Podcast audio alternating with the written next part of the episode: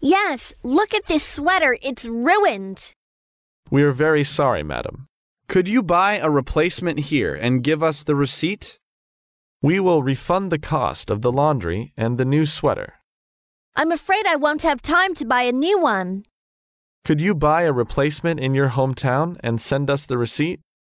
We will send you a bank draft for the amount. Sounds reasonable. Could you fill out this form with your name and forwarding address? Okay, here you are. We are very sorry for the inconvenience.